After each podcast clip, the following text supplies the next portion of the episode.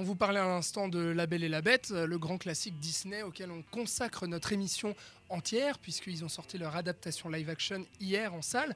Et quoi de mieux pour un film rétro que de parler du dessin animé La Belle et la Bête, sorti en 1991, qui est justement comment en parler avec tout ce qu'on a dit sur le film, tellement le film s'en rapproche justement. C'est vraiment une copier-coller de, de, cette magie-là, de cette comédie musicale de l'époque, euh, du début des années 90 de Disney. Euh, c'est un immense classique, je pense que pour l'avoir revu il n'y a pas longtemps, euh, ça doit être un de mes préférés. C'est vraiment le conte de, de, de fées, le conte de princesse parfait dans son genre, euh, justement. Alors, euh, le film a été réalisé par euh, Gary Trousdale et Kirk Wise, ces deux réalisateurs de Disney qui ont fait notamment Le Bossu de Notre-Dame et Atlantide aussi, après.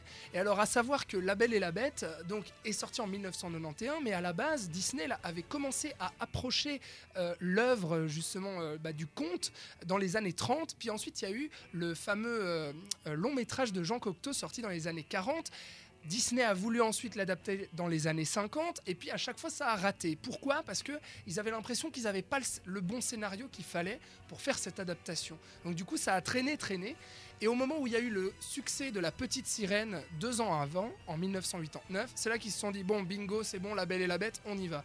Et ben ils ont eu raison parce que tu l'as rappelé, euh, Robin, en début d'émission, ça a fait un carton dans le monde entier, euh, plus de 400 millions de, recettes. Et puis, 425. Voilà.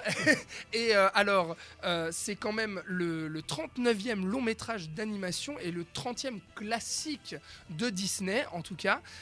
et la particularité de ce film, vous le savez ou vous ne le savez pas, mais il a été nominé aux Oscars dans la catégorie meilleur film en 1992 et c'est le seul dessin animé Disney qui a été nominé dans cette catégorie-là. Alors malheureusement, il ne l'a pas gagné, il a dû la laisser au silence des agneaux. Par contre, il en a gagné d'autres. Il a gagné l'Oscar de la meilleure musique signé par Alan Menken. Alan Menken qui a d'ailleurs signé la bande originale euh, du, du, film qui est sorti hier.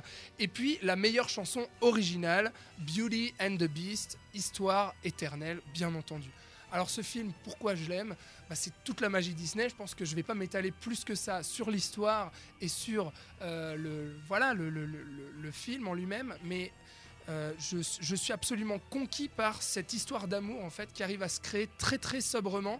Et en très peu de temps le film dure 1h20 et on arrive tout de suite à saisir vraiment en quelques regards, en fait, le regard de la bête, le regard de la belle, euh, cette histoire d'amour qui se construit, euh, et puis euh, les dessins qui sont aussi absolument splendides. Alors moi du coup j'ai une question pour toi parce que vu que tu n'as pas l'air de vouloir t'étendre tant que ça sur le dessin animé La Belle et la Bête, j'ai une question que peut-être certains auditeurs se posent aussi chez eux. Tu as parlé que c'est le 39e long métrage de Disney et le 30e classique. Oui. Et comment ils choisissent? Du coup. Tu Alors, c'est eux-mêmes qui choisissent. Bon, oui, c'est un classique. Oui, oui, c'est euh, ça. Je, je pense. C'est méchant pour les noms classiques quand même. Oui, hein. c'est vrai. Bah, par exemple, tu vois, Bernard et Bianca euh, et le trésor, je sais pas quoi, ça c'est peut-être pas un classique, tu vois.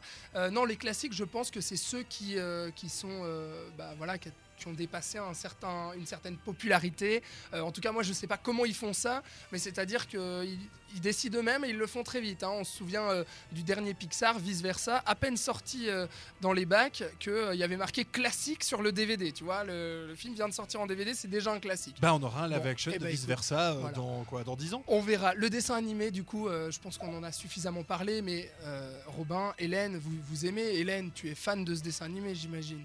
Alors oui, je suis complètement fan. Je connais même toutes les chansons par cœur. J'ai presque honte de l'avouer. Ah oui Donc euh, vraiment, oui, oui. J'ai adoré ce dessin animé. Je pense que ça, c'est une grande, grande particularité de ce film aussi. Euh, c'est que bah, à l'époque, voilà, Disney avait vraiment bah, ce compositeur, Alan Menken, qui, a signé énormément euh, de bandes originales, notamment bah, La Petite Sirène, Aladdin, Le Bossu Notre-Dame aussi. Enfin voilà, beaucoup de, de grands classiques et on est porté par cet esprit de Broadway aussi, justement, vraiment danser, chanter.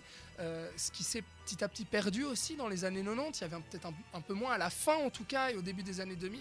Mais vraiment à cette époque-là, il y avait une magie du conte de fées euh, qui, était, en tout cas là. Moi je vous conseille vraiment, euh, si vous allez voir le live action La Belle et la Bête, bah, de revoir ce dessin animé qui est absolument magnifique.